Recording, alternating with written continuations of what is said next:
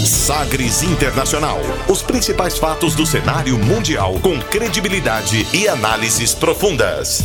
A contextualização histórica das últimas notícias com a apresentação de Rubens Salomão, comentários do professor de História Norberto Salomão e participação de especialistas. Um programa que vai além da notícia, com reflexões abalizadas sobre o panorama global. Sagres Internacional. Agora na Sagres. Olá, seja muito bem-vindo ao Sagres Internacional. Eu sou Rubens Salomão e a partir de agora com você, ouvinte Sagres, os fatos precisos e análises credenciadas sobre os principais temas mundiais. E você confere nesta edição. O tema do dia: Coreia do Norte, o intrigante mundo dos Kim. Crise se intensifica na Venezuela e cerco fecha em torno do ditador Nicolás Maduro, com pressão internacional. O primeiro-ministro de Israel deverá ser denunciado antes das eleições nacionais. Estados Unidos fazem acordo com o Talibã para retirar as tropas do Afeganistão em cinco anos. Cristina Kirchner, na Argentina, também vai responder por lavagem de dinheiro e tem segundo julgamento confirmado. Ministro brasileiro Ernesto Araújo vai responder processo por crime de prevaricação. Você conectado com o mundo. Mundo. O mundo conectado a você. Sagres Internacional.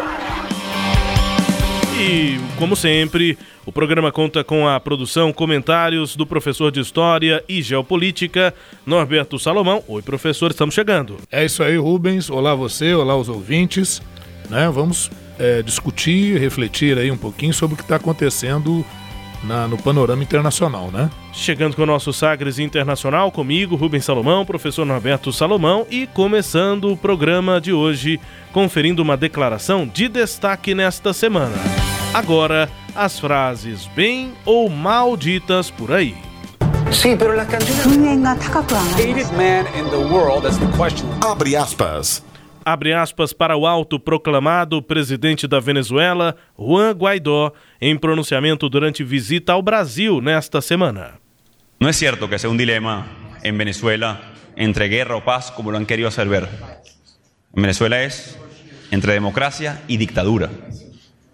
Venezuela hoy es entre la miseria, la muerte de nuestra gente por hambre o regresar al camino de la prosperidad, el futuro y la integración de la región.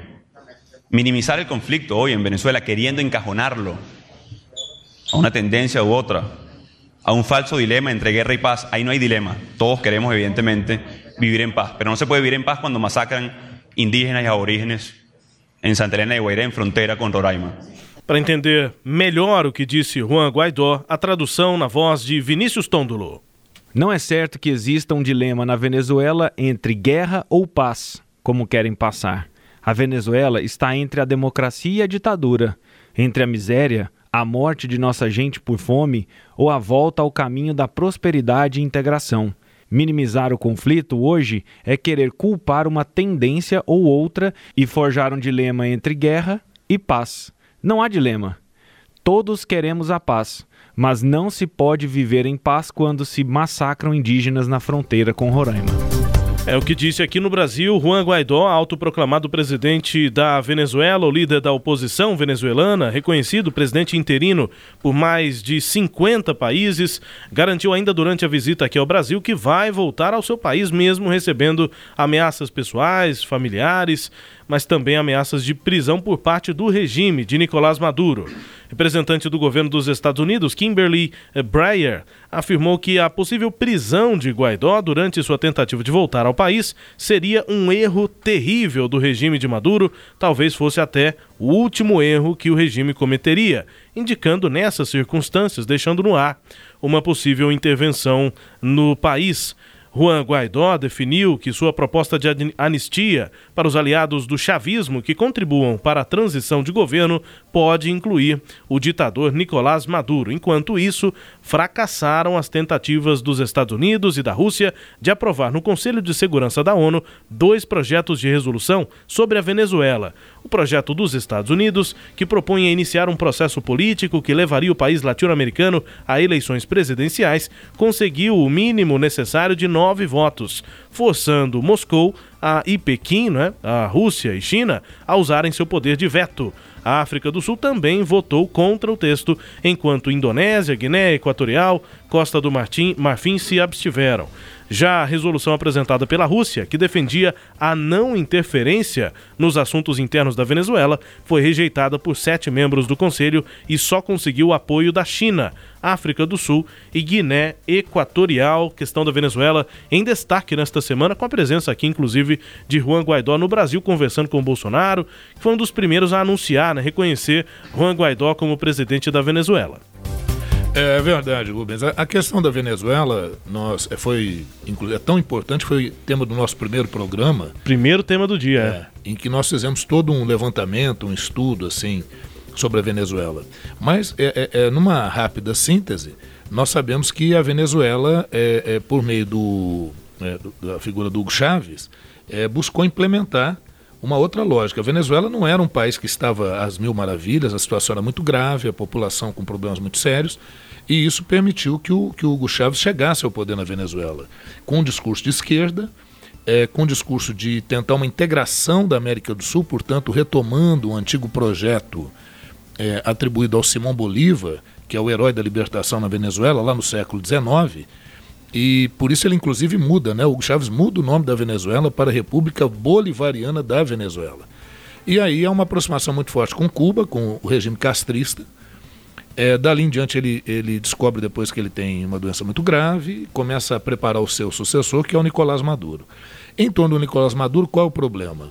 Tanto da, da porque ele assume em substituição, ele era o vice-presidente, com a morte do Hugo Chávez ele assume, e depois, agora, nas últimas eleições em 2016, se eu não me engano, né, uhum. quando ele é eleito, é, pairam aí a, a, as desconfianças de que essa eleição não foi legítima, né, de que houve fraude na eleição, enfim.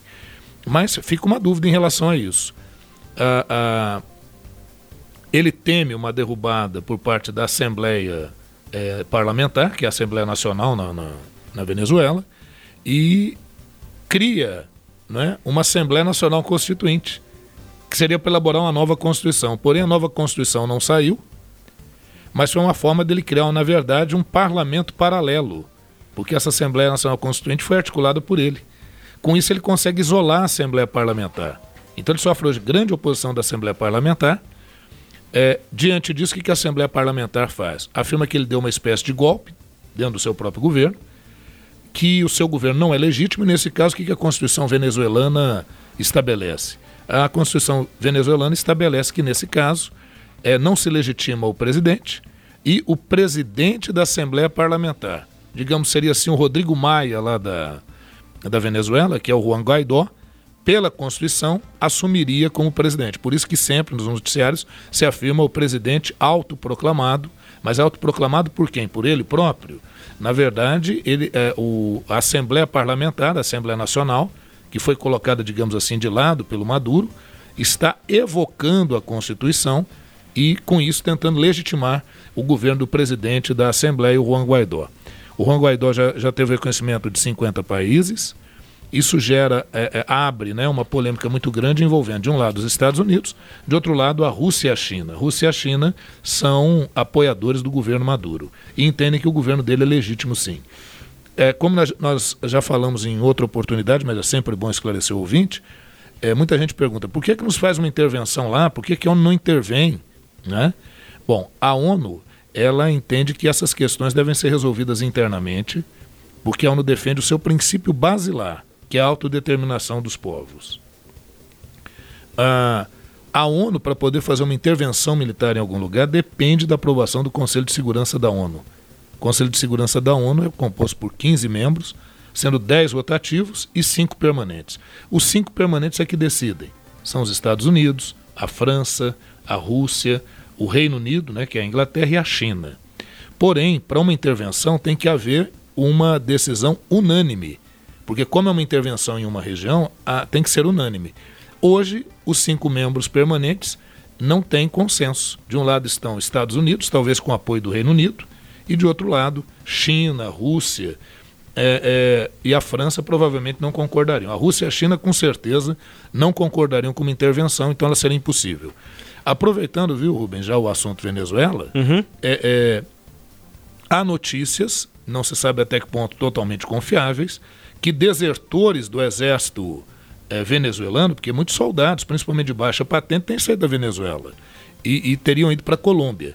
Então tem se falado que talvez o governo Trump, é, de uma forma dissimulada, apoiaria esses, esses Dissidentes? desertores Ah. e dissidentes a formar um exército de libertação da Venezuela.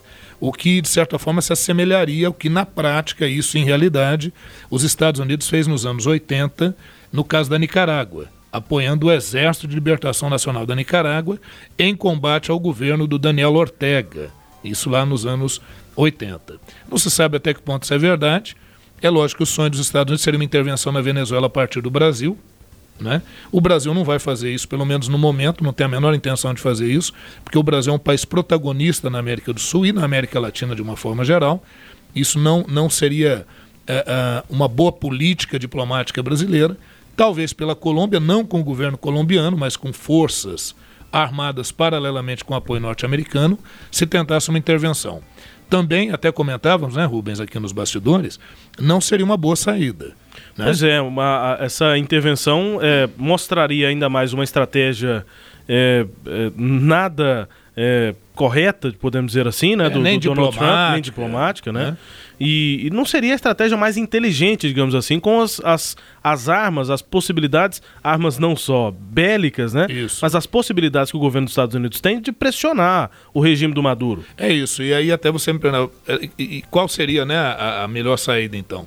Eu entendo que os Estados Unidos, não o Trump em si, mas ele muito bem assessorado, já tem adotado as medidas que são assim mais convenientes, que é asfixiar a economia venezuelana por meio das políticas de embargo.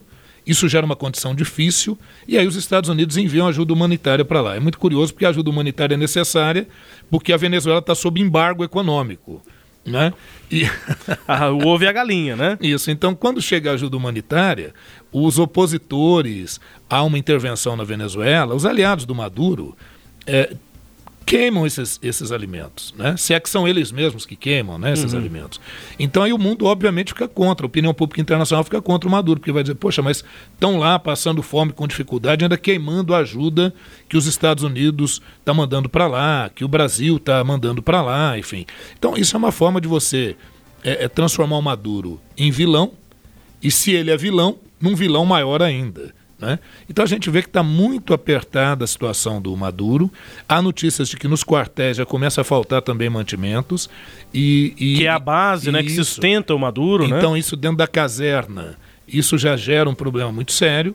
Então, à- à medida que o Maduro começar a perder apoio do alto comando, ele perde sustentabilidade. Eu acho que a queda do Maduro é uma questão de tempo. Por quê? Porque ele está isolado. Entendem, ouvinte? E Rubens, eh, quando a gente diz uma questão de tempo, não é porque ah, ele está errado, ou esse sistema não dá certo. Você, eh, vocês eh, eh, eh, têm que observar, né, quem quer se debruçar sobre o tema tem que observar que é uma complexidade de fatores e que por trás de tudo isso não está nem vermelho, nem azul, nem amarelo, está uma coisa que se chama poder. né? A Venezuela é um grande produtor de petróleo. A Venezuela, apesar de estar na América do Sul, faz parte da OPEP, em que a maior parte dos membros está lá na- na- no Oriente Médio, que é a Organização dos Países Produtores e Exportadores de Petróleo. É, justamente por isso o Irã, que é anti-americano, acaba apoiando o governo venezuelano. Então, uma complexidade de fatores que envolvem, mas eu acredito que a gente conseguiu colocar um pouquinho cada coisa no seu lugar para que você tenha um entendimento básico disso. E a contextualização assim maior, mais ampla, profunda, primeira edição do Sagres Internacional que está disponível em formato de Sem podcast aí no nosso site, o Sagres Online, sagresonline.com.br. E Rubens, uma coisa interessante é que poderia se perguntar, mas e aí? A saída do Maduro do poder é bom para o Brasil? Pois é, quando a gente fala é bom para o Brasil, a gente tem que ver o contexto nacional e internacional. O Brasil hoje é, tem à frente o, o Jair Bolsonaro, que é do PSL, que é um partido de direita no Brasil, e que já afirmou que precisa eliminar qualquer resquício do socialismo e tal. Então, hoje, o Brasil sendo tendo em seu governo uma tendência de direita, óbvio que a presença do Maduro na Venezuela não satisfaz aos interesses desse governo. Portanto, a queda do Maduro e a ascensão do Guaidó, e por isso, inclusive, o Guaidó tem buscado auxílio internacional e e buscou primeiro Brasil, aqui, né? É. Então a ideia é essa. Então ah, seria uma vitória para o governo Bolsonaro. Seria né? uma vitória governo Bolsonaro. Assim. Isso. E, e, isso poderia beneficiar o Brasil em que medida? Nas relações é, comerciais, na questão do petróleo, né? Mas tem que ver também o limite desse benefício. No nosso abre aspas, ouvimos Juan Guaidó, é o autoproclamado presidente da Venezuela, que participou aqui, né? Conversou com Jair Bolsonaro é, nessa busca aí de apoio internacional é, e nós tentando aqui contextualizar também esse tema. Falando em tema, vamos ao nosso tema do dia. Como sempre, é, conhecendo um pouco mais do país do qual nós falaremos, nós vamos falar sobre todas as questões aí envolvendo a Coreia do Norte, no nosso tema do dia. Navegando pelos mares da informação. Sagres Internacional.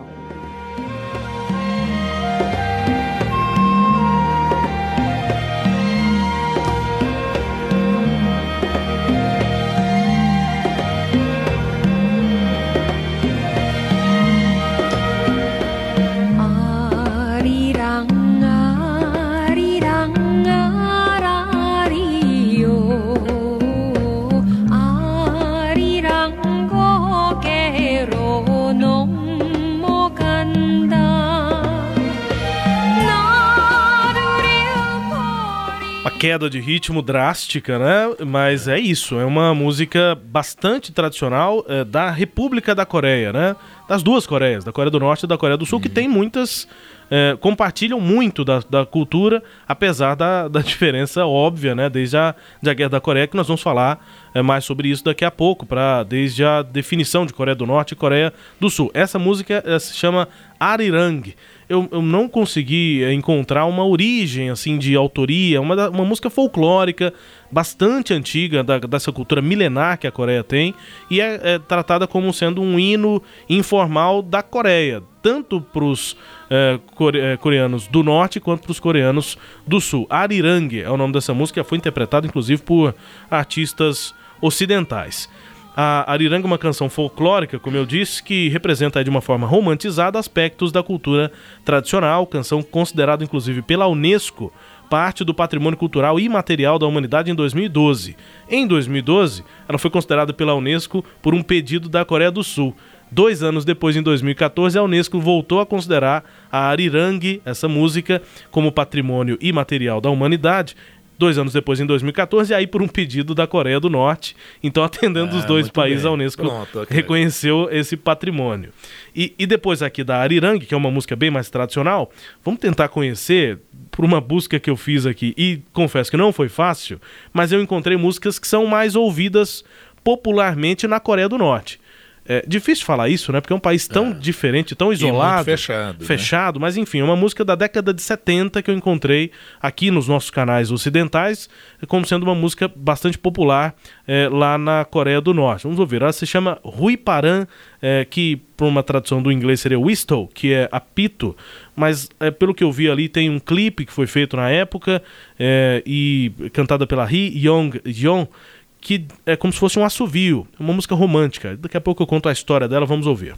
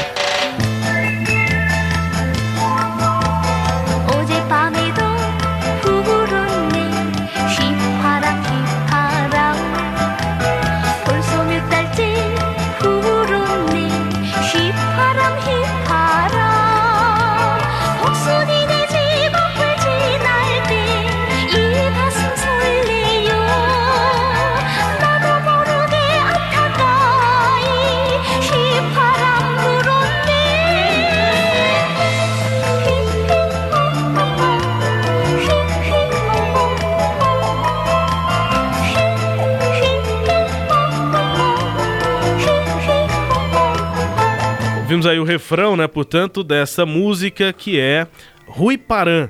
É, o, o Rui Paran é esse assovio aí. E nesse momento aí ela vai, é, na, na, representação da música, né? Um rapaz que tá apaixonado, ele leva flores para essa moça à noite. E para avisar que ele chegou com as flores, é, um, um, romance ali meio proibido, né? Para avisar que ele, que ele chegou com as flores, ele assovia, faz ali um som de apito.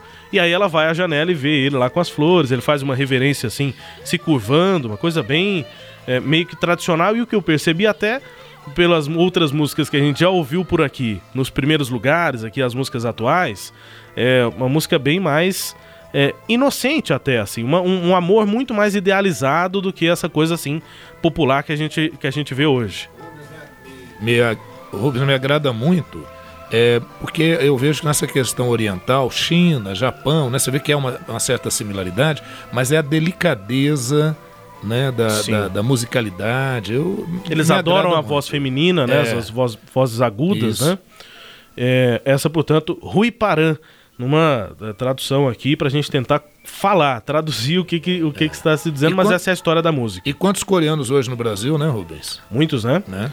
É, e aí a gente é, tentando entrar nesse clima da Coreia do Norte para ouvir aqui, além de ouvir é, a, a Hee Young Jeon cantando essa música Assovio aí, essa música Pito, a gente também vai ouvir o coreano, é, o líder da Coreia do Norte, Kim Jong-un, é, numa mensagem falando exatamente sobre a perspectiva desse ano de 2019 e nas conversas com os Estados Unidos. Vamos ouvir aqui o Kim Jong-un. 새해 즈음하여 나는 격동적인 지난해의 나날들의 우리 당과 숨결과 보폭을 함께하며 사회주의 건설 위협에 헌신하여 온 전체 인민들과 인민군 장병들에게 중심으로 되는 인사를 드리며 o que foi que ele disse? O que foi que ele disse? É, aí para nos salvar, só ele, só Vinícius Tôndolo. Estou disposto a sentar novamente na mesa de negociações com o presidente dos Estados Unidos, aplicar os esforços para alcançar resultados que seriam recebidos pela comunidade internacional. É a previsão do Kim Jong-un ainda é, no início desse ano de 2019. É, isso de fato aconteceu, né? Foi o que disse aí o Kim Jong-un na mensagem de início de ano e a conversa voltou a acontecer. Nessa semana, nova cúpula entre Estados Unidos e Coreia do Norte foi realizada para tratar do programa nuclear do país asiático, mas o encontro entre Donald Trump e Kim Jong-un foi encurtado porque os dois lados não chegaram a um acordo sobre a retirada de sanções impostas pelos Estados Unidos. O encontro entre os dois líderes em Hanoi, no Vietnã, terminou mais cedo do que o previsto no cronograma original. Trump afirmou que os dois lados têm uma visão mais próxima é, do que há um ano mas que algumas divergências persistem, em especial sobre a área que eh, a Coreia do Norte quer desnuclearizar, sobre as sanções eh, impostas pelos Estados Unidos ao país asiático. O chanceler norte-coreano Ri Yong-ho afirmou que a Coreia do Norte havia oferecido desmantelamento permanente de toda a produção de material nuclear, incluindo plutônio e urânio, com observação da ONU. Ele qualificou a oferta de realista. E depois desse encontro, nesta semana com Kim Jong-un, Donald Trump avaliou os resultados. I've been saying very much from the beginning that speed is not that important to me. I very much appreciate no testing of nuclear rockets, missiles, any of it. Very much appreciate it. And uh, Chairman Kim and I had a great talk about that last night. I'd let him say what he said if he'd like to, and if he doesn't, he doesn't have to. But uh, we had a very good talk about that last night. And again, I, I am in no rush Esses encontros assim é, entre líderes mundiais e ainda mais da importância desses encontros entre Donald Trump e Kim Jong-un, entre Estados Unidos e Coreia do Norte, tem tanta, tanto acompanhamento da imprensa internacional, tanta gente é, que fica difícil às vezes até entender o que ele está falando pela quantidade de flashes, né? As é. câmeras fotográficas ali trabalhando e fica até difícil é, ouvir. Eu consegui ouvir, traduzir e, o que disse o Donald Trump é o seguinte: eu tenho dito desde o início que velocidade não é o importante, não é o mais importante para mim.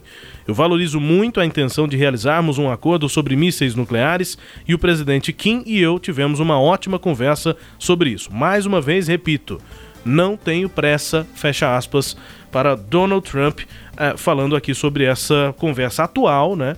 Que é histórica, cada encontro é histórico né, entre Coreia do Norte e Estados Unidos, depois é, de tudo que já aconteceu desde a, Coreia, desde a guerra da Coreia. Né?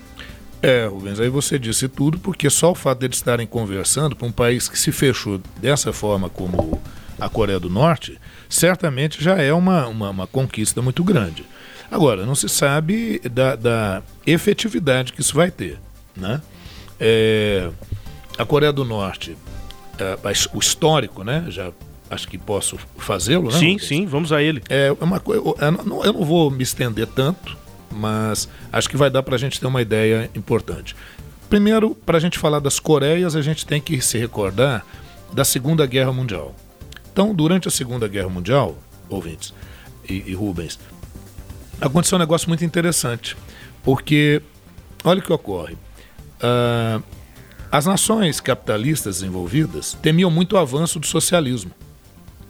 Como é, é de um conhecimento mais geral, em 1917, na Rússia, houve uma revolução socialista. A Rússia, que era um modelo monarquista, em que havia um czar, um imperador, ali assume na, na Rússia um modelo socialista inspirado nas ideias de Marx, mais adaptado para a perspectiva leninista, trotskista, né? Até que se implementa, se efetiva ali a chamada União das Repúblicas Socialistas Soviéticas. Temendo o avanço do socialismo no mundo, uh, nós vamos ter em oposição o surgimento do, das, te, das tendências nacional-socialistas, que é o nazismo, o fascismo, enfim. E aí o mundo capitalista, a Inglaterra, a França, é, não queriam sujar as mãos, digamos assim. Então eles vão permitir ou fazer vistas grossas ao avanço militar da Alemanha nazista, que não poderia ocorrer pelo Tratado de Versalhes mas a Inglaterra e França fazem vistas grossas. Por quê? Porque todo o discurso de Hitler ia no sentido de combater a União Soviética. Então eles imaginavam, se o Hitler se militarizar, ele vai avançar sobre a União Soviética. Lógico, depois ele pode avançar sobre nós, mas aí ele vai se enfraquecer. O embate entre União Soviética e Hitler e Alemanha nazista vai enfraquecer a ambos, e aí nós matamos dois coelhos com uma paulada só. Imaginar Inglaterra, França e tal. Então fizeram vistas grossas. Porém, o Hitler, muito esperto e percebendo isso, o que, que ele faz? Ele sabia que a União Soviética não ia querer uma guerra diretamente com ele, a Alemanha, num primeiro momento. Então ele faz um acordo secreto com Stalin. Então veja, apesar de inimigos mortais, eles fazem um acordo para ganhar tempo. E aí o Hitler ataca primeiro a Inglaterra e a França para depois atacar a União Soviética. O problema é que nesse meio tempo os Estados Unidos entram na Segunda Guerra Mundial, a União Soviética também entra, e aí o mundo capitalista, cuja grande representação era os Estados Unidos, e a União Soviética, que é socialista, se aliam para derrotar um inimigo comum, que era a, a, o poder do Terceiro Reich, que é a Alemanha nazista e seus aliados. Nesse quadro, eles vão fazer alguns acordos de atuação no mundo. Então, na região da Europa, eles, é, por meio da, da, de algumas conferências, vão definir que os Estados Unidos e seus aliados atuariam na frente, atuariam na frente ocidental da Europa e a União Soviética atuaria no leste europeu. Então aí já dá para você vislumbrar o que vai ocorrer após a Segunda Guerra Mundial. Né? Os Estados Unidos vai ter influência sobre a parte ocidental da Europa e a União Soviética sobre a parte oriental. O que vai ficar bem marcado na divisão da Alemanha, Alemanha Ocidental e Alemanha Oriental. Com o muro, né? O muro de Berlim. Não, o muro ainda não, a divisão. Porque o muro de Berlim, curiosamente, ele é posterior. Só, ele né? só vai ser construído em 1961. Uhum. Né? Mas já a divisão, e depois a divisão da própria Berlim. Porque a cidade de Berlim ficou na parte oriental mas como Berlim é uma cidade histórica e muito importante, dividiu-se também Berlim, Berlim Ocidental e Berlim Oriental. A parte ocidental capitalista, a parte oriental socialista. Bom, mas o que a Coreia tem a ver com isso? É que no Oriente também eles vão lutar na guerra, principalmente contra o Japão, que tinha uma linha fascista à época. E no Oriente ficou assim: a União Soviética atuaria do norte para o sul, enquanto Estados Unidos e aliados atuariam do sul para o norte. Então, o que, que ocorre? Na Coreia, as tropas soviéticas vão atuar na parte norte e as tropas norte-americanas e aliadas na parte sul. Quando termina a Segunda Guerra Mundial e a Coreia, Coreia era uma só até então, a Coreia é libertada do domínio japonês, porque o Japão invadiu a Coreia durante a Segunda Guerra Mundial, estabeleceram-se pela influência dois países, é, tendo o paralelo 38 Norte como referência. Coreia do Norte tendo a sua sede em Pyongyang e a Coreia do Sul tendo como sua sede Seul. Porém, uh, em 48, quando essas tropas de intervenção vão se retirando, o norte, com Kim Il-sung, que é o avô do atual governante, e ele que lutou como guerrilheiro contra o Japão durante a Segunda Guerra Mundial, ele que era pró-socialista, resolve avançar sobre a Coreia do Sul. Isso obriga tropas norte-americanas a intervirem na região, em apoio ao governo sul-coreano. E aí nós temos a Guerra da Coreia, de 1950 a 1953. Então, resumindo, a Guerra da Coreia ocorre pós Segunda Guerra Mundial, tendo em vista o gradual processo de bipolarização do mundo, né, de oposição entre bloco capitalista, liderado pelos Estados Unidos, e bloco socialista pela União Soviética. Uma guerra muito desgastante.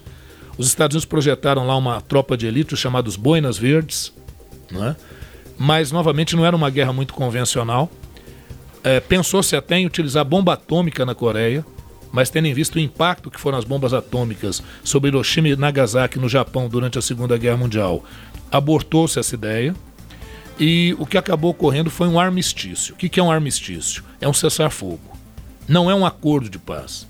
Então vejam, ouvintes e Rubens, até hoje não há um acordo de paz entre a Coreia do Norte Ou e seja, a Coreia do Sul. Não tem fim da guerra, a guerra não, tem acabou. fim da guerra, né? Há um cessar-fogo, Uhum. que é a chamada Paz de Panmunjom, em 1953, que reforçou a fronteira no paralelo 38 Norte. Bom, nesse processo norte da Coreia teve o apoio da União Soviética. Houve um afastamento da Coreia do Norte em relação à União Soviética até os anos 70, em função de que na União Soviética houve uma mudança considerável. Com a morte de Stalin em 1953, exatamente o ano em que acaba a Guerra, guerra. da Coreia, é, acabou ah, ah, ficando uma lacuna de poder, porque o Stalin estabeleceu um governo muito personalista na União Soviética. Em 55 entra o Nikita Khrushchev. E o Khrushchev faz um revisionismo, uma reforma no socialismo. E para fazer essa reforma, ele teve que denunciar as atrocidades do Stalin e fazer um discurso muito forte, que era um discurso contra o culto à personalidade.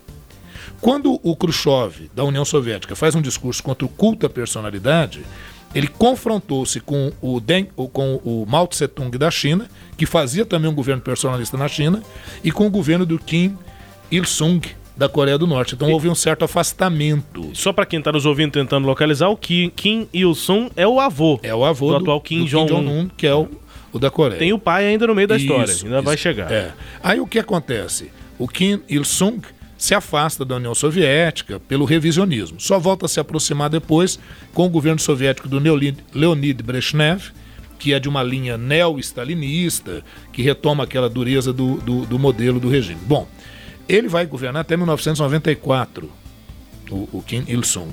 A partir da década de 70, ele busca estabelecer um socialismo próprio e um modelo muito próprio, que acaba criando uma espécie, espécie de monarquia socialista, se é que isso é possível. Né? Quando ele morre em 94, assume o seu filho Kim Jong-il, que é o pai do atual governante. Esse vai governar até 2000, 2010, 2011. Quando ele morre, é o que o Kim Jong-un assume.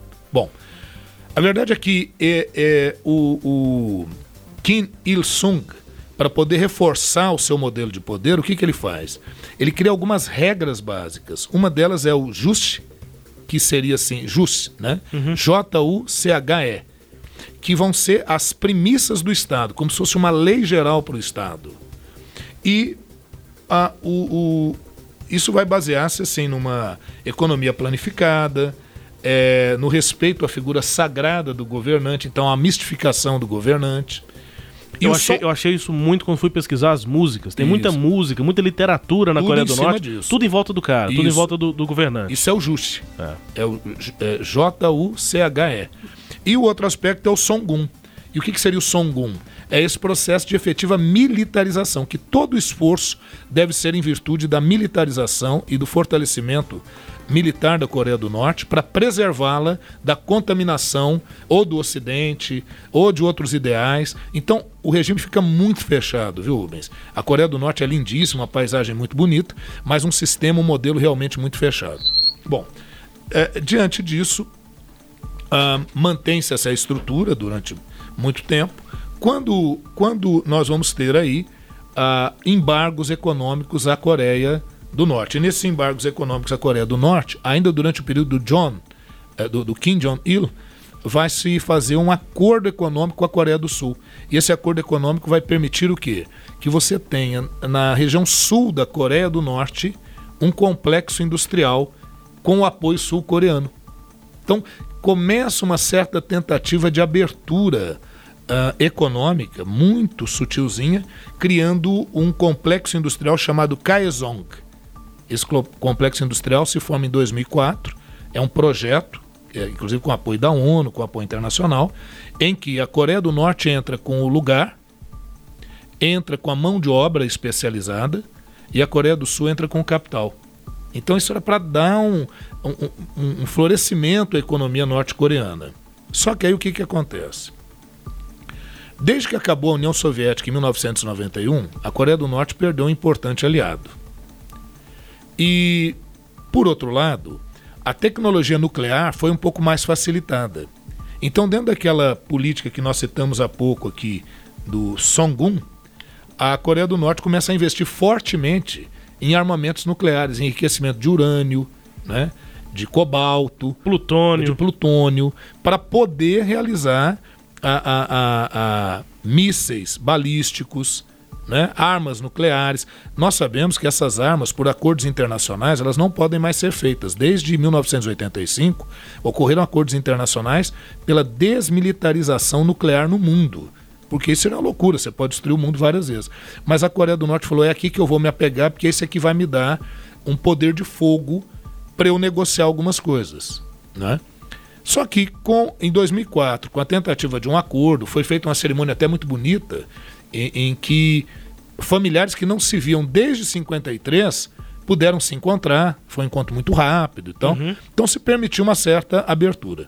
Só que aí quando em 2011 morre o Kim Jong-il e assume o seu filho Kim Jong-un, o Kim Jong-un resolveu é, que ele iria recrudescer nesse processo, principalmente tendo em vista algumas ameaças norte-americanas e tal. Então volta a fazer experiências é, é, é, com mísseis, experiências com bombas nucleares e isso, obviamente, não agradou em nada a comunidade internacional, muito menos os Estados Unidos, muito menos a Coreia do Sul. O que, que aconteceu com o complexo industrial a, a Kaesong? Ele simplesmente é desativado em 2013, 14. Há uma tentativa de reativá-lo agora em 2017, mas por parte da Coreia do Norte. Então, o que a Coreia do Norte fez? Ela pegou toda aquela estrutura que havia sido deixada pela Coreia do Sul, nessa área, e voltou a reativá-la e, juntamente com isso, ameaças é, de poder, inclusive, bombardear os Estados Unidos com mísseis. Uhum. O com os treinamentos. Com os treinamentos. O governo Trump falou: olha, ele é que sabe, se ele quiser bombardear aqui, ele vai receber bombardeio lá também. Agora, um detalhe: talvez as bombas nucleares que ele afirma ter, e os mísseis, sejam um grande blefe. Os dos Estados Unidos não são blefe. E vou dizer mais: quer saber, disse o Trump? Eu vou apertar o cerco contra a Coreia do Norte. Eu vou apertar o cerco no sentido das exportações e importações de produtos. E eu quero ver como é que ele vai fazer. Então, a velha política norte-americana de asfixiar uma economia. Sim. Quem hoje é o grande comprador de produtos é, norte-coreanos? A China, em primeiro lugar, que dá apoio ao governo norte-coreano. Curiosamente, no norte da África, a Argélia. É, na Europa, a pequeníssima República de San Marino compra alguma coisa do, do, da, da Coreia do Norte. A própria Coreia do Sul chega a consumir alguns produtos da Coreia do Norte, mas são produtos, alguns produtos industriais básicos, muito mais produtos agrícolas e pescados. Então a economia norte-coreana ela não é autossuficiente. E aí uma denúncia, né, Rubens? A denúncia de que a Coreia do Norte tem enviado trabalhadores para países da Europa, União Europeia, para fora de lá. Eles têm que contribuir com parte dos salários deles, né? Para gerar uma renda de aproximadamente um bilhão de dólares com elementos que estão fora trabalhando para sustentar o projeto nuclear norte-coreano. Então há essa denúncia. Uhum. Praticamente um trabalho escravo fora da Coreia do Norte para conseguir recursos em dólares ou em euro fora para sustentar o programa nuclear norte-coreano. Outra denúncia, essa vem desde 2003. Norte-coreanos que conseguem fugir. Bom, para onde você fugiria? A fronteira com a Coreia do Sul. Então não dá porque aquela, a fronteira com a Coreia do Sul é muito vigiada. Quem é que apoia o governo norte-coreano? A China. Então, um jeito legal de você fugir é pela fronteira da China. Você tentar chegar à China, conseguir alguma ajuda humanitária para você ir para o Japão ou para a Coreia do Sul. Só que o que, tem acontecido? Como o governo chinês é o governo que apoia o governo norte-coreano, o governo chinês prende essas pessoas e quem facilita a sua entrada, eles são torturados muitas vezes na China e enviados de volta para a Coreia do Norte, onde sofrem punições severíssimas. Essa é uma das grandes denúncias ao Comitê de Direitos Humanos da ONU, né, ou aos comitês internacionais. Denúncias muito difíceis de serem muito. E, apresentadas, porque isso, as informações são todas restritas. Né? Isso, e outra coisa. Os médicos sem fronteira também já entraram nessa, porque muitas vezes esses refugiados chegam ali em estado lamentável chegam à China ou, alguma outra região com muita dificuldade. Então os Médicos Sem Fronteiras têm pedido também, olha, observem isso, os refugiados da Coreia do Norte, eles não estão sendo respeitados, porque quando você se refugia em outro país e alega que você é um fugitivo político, enfim, é, você tem que receber é, é, abrigo. E a China não tem dado abrigo. Bom, mas a China também, sabidamente, é denunciada constantemente por não respeitar a Carta de Direitos Humanos. E a China faz parte da ONU? Bom, gente, a China não só faz parte da ONU, como ela é um dos cinco membros do Conselho Permanente de Segurança, que é quem decide sobre intervenções ou não em algumas regiões. Bom, e aí é, onde é que entra essa negociação atual, né? Essa decisão do Donald Trump de conversar com a Coreia do Norte e essas cúpulas que vão acontecendo, como essa agora dessa semana? Pois é, Rubens, excelente pergunta, porque tá, o Trump quer conversar com a Coreia do Norte. Tá, por quê? Porque a Coreia do Norte é extremamente estratégica. Outro detalhe é que conversando com a Coreia do Norte, se a Coreia do Norte aceita conversar, isso já vai representar uma abertura desse regime muito fechado. Então, aí há uma importância muito grande. Vamos lembrar que desde a época do W. Bush, quando houve o 11 de setembro, em 2001, que ele coloca a Coreia do Norte como um dos membros do eixo do mal. Né? Não sei se vocês todos aí se recordam, ouvintes e Rubens, quando ele fala, né, quando o, o, o uhum. George W. Bush, Sim. que foi o último presidente do Partido Republicano, depois vem o Obama e depois vem aí o Donald Trump. A outra questão é a seguinte, Rubens, você imagina, se a Coreia do Norte já tem uma economia com grande dificuldade, você ainda impõe embargos econômicos à Coreia do Norte, se asfixia o país. E aí qual a saída? Fazer acordo. E aí o que, que você vai barganhar? Então muitos dizem que a Coreia do Norte ela foi acelerando seu projeto nuclear para ter como barganhar. Né? Então a barganha hoje é o seguinte, olha, Coreia do Norte, você desarticula completamente seu projeto nuclear e aí a gente vai retirando aquelas medidas de embargo. Então a situação é essa. Por que, que a conversa do Donald Trump com o Kim Jong-un foi tão curta, até abreviada? Porque não tem muito a conversar, né? Os Estados Unidos querem que eles cedam completamente. E para os Estados Unidos, o fato de existir uma conversa já é o maior peso político, né? Já é um peso político, mas eu te afirmo, os Estados Unidos está batendo duro justamente para quê?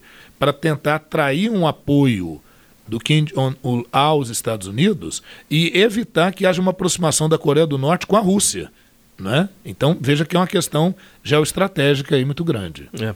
Bom, a gente tentou aqui nesse primeiro bloco detalhar primeiro a situação da Venezuela, foi alvo do nosso tema do dia no, na primeira edição do Sagres Internacional e agora a Coreia do Norte, alvo aí dessa última cúpula que foi terminada mais cedo é. entre Donald Trump e Kim Jong-un. E eu queria até pedir aos ouvintes, né, assim, que tenham a compreensão, porque esse primeiro momento foi um pouco pesado, porque são temas realmente é. muito densos. A gente tentou, assim, aliviar o máximo possível, mas é, é só para o ouvinte ter uma ideia, a gente falou assim da forma mais suave, eu diria até superficial possível. É, a gente é, faz um intervalo rápido, daqui a pouco voltamos com é, um giro de informações pelo mundo, também com informações aqui do Brasil no cenário internacional. Voltamos já com seu Sagres Internacional. Você conectado com o mundo. Mundo.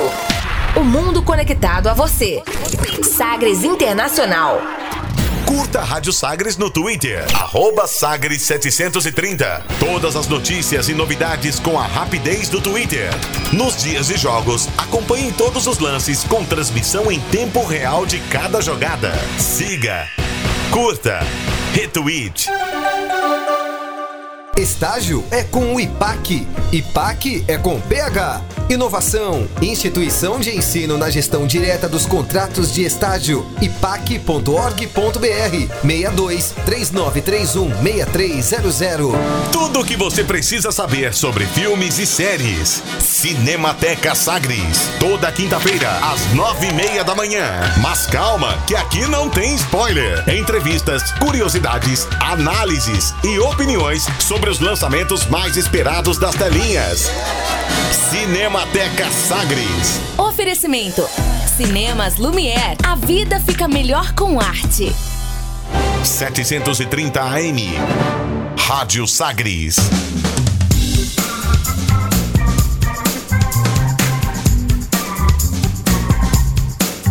É, com seu Sagres Internacional que está de volta, destaques aqui do mundo no seu rádio no 730 AM e também nas plataformas digitais. Estamos aqui também em qualidade digital no seu tablet ou smartphone, aplicativo da Sagres gratuitamente, onde você confere todo o conteúdo do sagresonline.com.br. Fique bem informado, acompanhe o nosso portal de notícias Sagres Internacional de volta a partir de agora para girar as informações. Velas ao mar. E a gente começa falando sobre uma decisão dos Estados Unidos.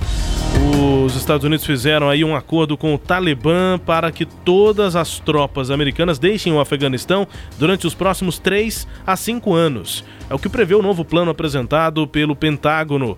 De acordo com o novo acordo, há a possibilidade da formação de um governo em Cabul que incluiria o grupo extremista Talibã, Cabul, capital do Afeganistão.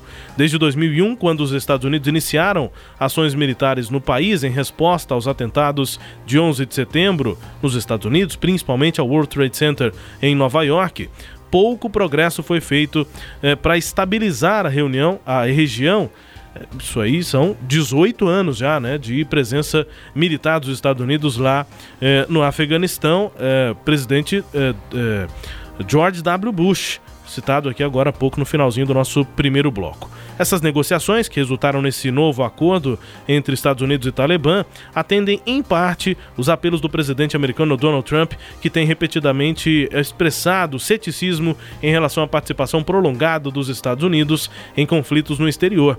As demais tropas estrangeiras devem seguir os mesmos passos dos Estados Unidos. É, metade dos 14 mil militares americanos já voltariam aos Estados Unidos nos próximos meses. Os americanos se concentrariam em operações de contra-terrorismo, o que já estaria previsto mesmo que as negociações não avancem, segundo os oficiais. Até a retirada completa das tropas do Afeganistão, os americanos seguiriam conduzindo ataques contra grupos terroristas, Al-Qaeda, Estado Islâmico, incluindo ações em parceria com os comandantes afegãos. E as operações contra terrorismo, presença militar americana, mesmo que seja reduzida, pequena, são críticas para viabilizar trabalhos da CIA no Afeganistão. É, a, a, a questão do, do Talibã, né, vamos até lembrar rapidinho, o, é, em 1979 houve a invasão da União Soviética ao Afeganistão. Isso acabou gerando a organização de grupos guerrilheiros contra essa presença soviética. E os Estados Unidos chegou a dar apoio, inclusive a armar esses grupos. Inclusive chegou a fazer aliança à época, não só com o Talibã, né, mas com a própria Al-Qaeda, que é uma organização até muito maior. A diferença básica entre o Talibã e a Al-Qaeda, rapidinho, é porque o Talibã tem uma ação local, enquanto a Al-Qaeda tem uma ação, busca uma ação global, né, pelo, pela, pela expansão do Islã no mundo, enfim. Né, só lembrar o um nome famoso da Al-Qaeda, a figura de Osama Bin Laden.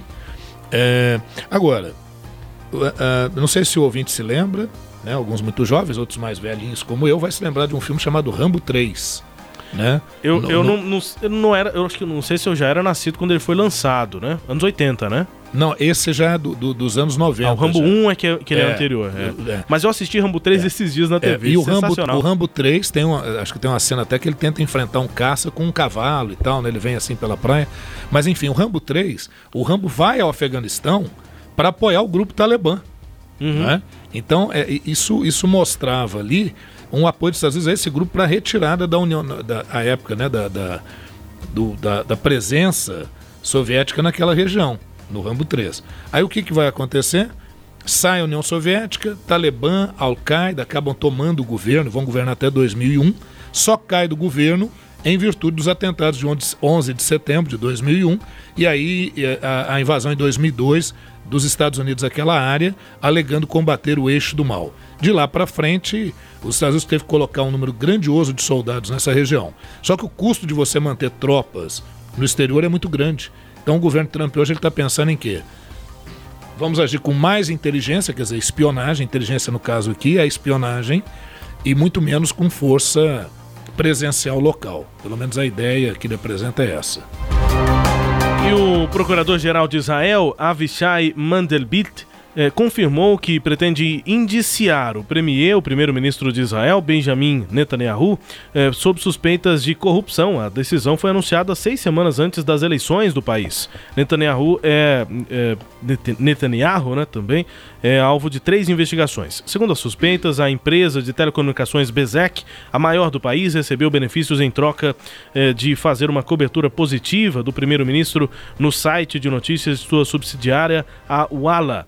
Outros dois casos, o premier é acusado de aceitar presentes de bilionários no valor de 264 mil dólares, e como charutos, bebidas e também de oferecer benefícios a um jornal em troca de uma cobertura positiva. O primeiro-ministro diz eh, de, pode ser condenado a até 10 anos de prisão por receber propina e outros 3 anos por fraude. É a primeira vez que um premier israelense é alvo de um processo por suspeitas de corrupção enquanto ocupa o cargo. Em dezembro, a polícia israelense havia recomendado o indiciamento de Netanyahu.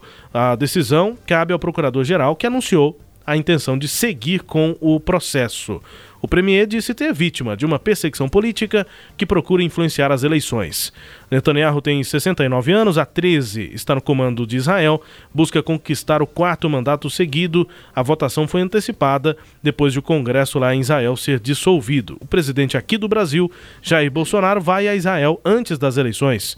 De 31 de março a 4 de abril, poucos dias antes das eleições lá eh, no país. A informação confirmada à agência AFP pelo Ministério das Relações Exteriores de Israel. Bolsonaro, é, de extrema-direita, reivindica vínculos com os Estados Unidos, com Israel, declarou pouco antes de assumir o cargo que tinha a intenção de seguir os passos do presidente Donald Trump e transferir a embaixada brasileira de Tel Aviv para Jerusalém. Nós também já detalhamos esse assunto aqui no Sagres Internacional. Premier israelense Benjamin Netanyahu, também conservador, compareceu à posse de Jair Bolsonaro em janeiro.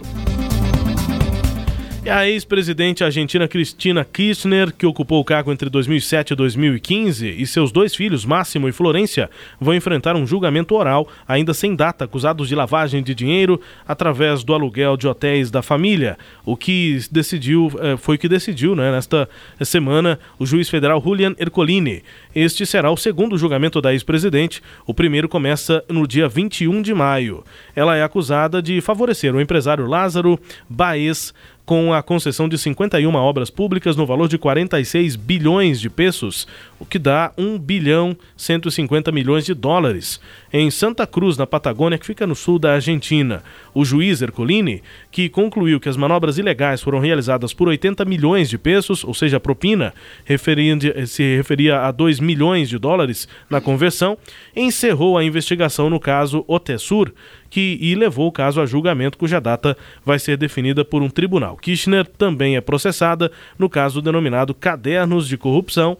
É, por preços cartelizados e propinas em obras públicas que também envolve 100 empresários e ex-funcionários. O Tessur é o nome do empreendimento hoteleiro que a família Kirchner tem na província de Santa Cruz e através do qual a justiça suspeita que houve manobras para lavar dinheiro e pagar propinas.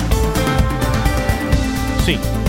Bom, no caso da Cristina Kirchner, nós já também abordamos em um outro programa. Lá ela está muito enrolada em processos, mas não há um interesse em condená-la. Né? Principalmente tendo em vista o caso Lula aqui no Brasil. Eles não querem criar um mártir na política lá. E muitos até disseram que, caso ela fosse condenada em algum desses processos, vão ter manifestações populares muito grandes. Então ela ainda tem um saldo político muito grande para de, em determinados setores lá na região. Esse é um problema. E agora aqui no nosso Sagres Internacional, também com as notícias do Brasil. O Ernesto nos convidou. Brasil Internacional. Essa é um pouco mais rápida. O ministro das Relações Exteriores, Ernesto Araújo, terá que responder a um processo por crime de prevaricação o processo é movido pelo diplomata Renato Ávila, demitido do Itamaraty por ter sido acusado de violência doméstica na ação. Ávila sugere que o único interesse do chanceler, responsável na ocasião pela comissão disciplinar do ministério, era se livrar dele. Ávila foi acusado de violência doméstica, o que motivou a abertura de sindicância. A sogra dele, à época, Jube, Jobeniva, Jobeniva Livramento de Melo, relatou em depoimento que a filha, Rafaela de Melo Maciel, estaria sob cárcere privado e sendo agredida pelo ex-diplomata a oitiva foi dada como falsa pelos procuradores e a ação contra a Ávila foi arquivada. O problema é que Araújo teria tido ciência do relato e, ao invés de buscar informações se aquela alegação era verdadeira e o paradeiro da Rafaela, teria apenas marcado mais uma oitiva para que o depoimento fosse novamente colhido. Então a defesa sustenta que das duas uma, ou o ministro Ernesto Araújo teria dado voz de prisão, deveria ter dado voz de prisão a Jobeniva, se julgasse o relato mentiroso, ou então ter chamado a polícia para apurar o suposto sequestro. Que samba que tá, em que está envolvido Ernesto Araújo? Um, um samba maluco, agora, se, se você bem observar, é, é, isso cairia aí, como realmente disse, no crime de prevaricação, né, que é o artigo 319 do Código Penal, quando uma autoridade deveria agir de ofício e não o faz, ou por má fé ou por interesses pessoais, né? Se isso for confirmado, pode gerar algum problema. Acredito que isso não vai dar em nada, viu, Rubens? É, é, tá com cara. Uh, agora aqui no nosso. Em samba. Terminar em samba, não em pizza, em samba. O samba do Ernesto aqui também acompanhado no Sagres Internacional já estamos chegando próximos aqui do nosso fim, né? Fim do programa de hoje para conferir música número 1 um aí pelo mundo. E hoje nós fomos é, pro pop mesmo, né? Fomos pro Reino Unido e lá não tem jeito. Ah, o sucesso é mesmo as músicas que é, fazem sucesso no mundo inteiro, né? É, e é inclusive um dos mercados referência, né, para as grandes gravadoras, para os grandes artistas, né? O Reino Unido, assim como os Estados Unidos, a Reino Unido, a Europa como um todo, aqui o Brasil, né, na, na América do Sul. Então isso, são sempre mercados referência. O Japão, né, ah, também é um mercado referência para essas grandes gravadoras, os grandes artistas. E hoje a gente saiu um pouquinho dessa linha mais regional e fomos conferir o que está é, bombando mesmo por aí entre os maiores mercados. E dessa vez, mercado do Reino Unido. Muito bem. Vamos então aqui com Ariana Grande. Vamos, é, vamos Seven Rings, Sete Anéis da Ariana Grande. É uma música que fala basicamente sobre ela mesma, sobre a a, o sucesso dela como artista, é meio que uma ostentação. Ou meio não, né? É. Claramente uma ostentação. Vamos ouvir então a música número 1 um na Inglaterra. Já está há duas semanas no número 1 um lá no Top Parade da Billboard. É, no Reino Unido, Ariana Grande.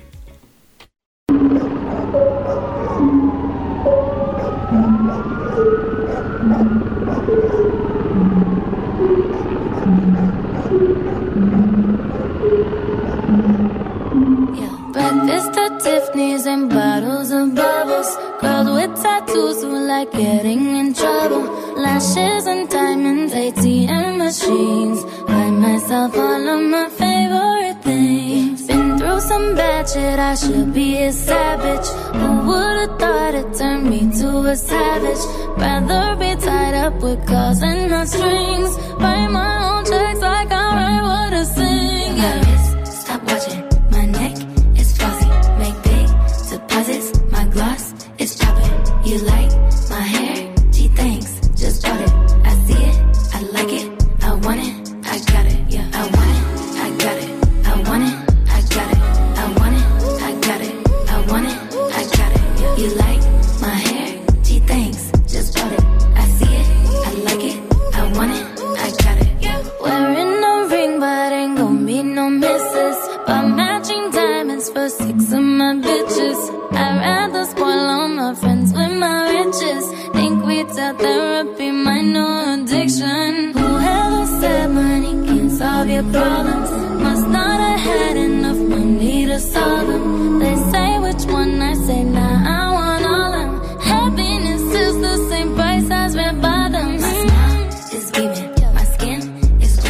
Pop aí com o tom do hip hop, né? A Ariana Grande que tem bastante esse, esse, é, essa pegada do hip hop. A, a, letra é isso: é sim, café da manhã na Tiffany's, que é uma loja cara, né? Garrafas de espumante, é, é, cílios postiços, diamantes, caixas eletrônicos. Eu mesma compro todas as minhas coisas. Favorita sim, passei por tanta coisa ruim, eu deveria ser uma mulher triste Quem diria que ao invés disso me, torna, me tornaria feroz? Então ela tá uma música meio que de autoafirmação dela, Autoafirmação e de um estilo de vida. É, pra quem bem pode, né? De alto nível. Tipo assim, ralei pra caramba, mas cheguei aqui. Agora eu tô né? aqui. Tudo bem, com a Ariana Grande, que é o primeiro lugar há duas semanas já na lista da Billboard lá no Reino Unido. A gente vai chegando ao fim do nosso Sagres Internacional nesta edição. Mandando um abraço a todo mundo que nos acompanhou, que tem nos acompanhado aqui nas edições do Sagres Internacional. Voltamos na próxima edição. Até. Um abraço. É isso aí, Rubens. Um abraço a todos e nos ouçam na próxima edição do Sagres Internacional, né? Estaremos aí, contando aqui sempre com o apoio do nosso Petras de Souza, da, do Vinícius Tôndolo. é, quem mais, hein? Virley Alves tá por aí. Ó. o Gustavo Saboia, o bem. Moraes. Enfim, se tem só alguns aqui E o fato da. Sagres, do sistema Sagres, está viabilizando que fosse- façamos esse programa, né? Isso é muito legal. Tamo junto. Grande abraço, até a próxima edição aqui do Sagres Internacional.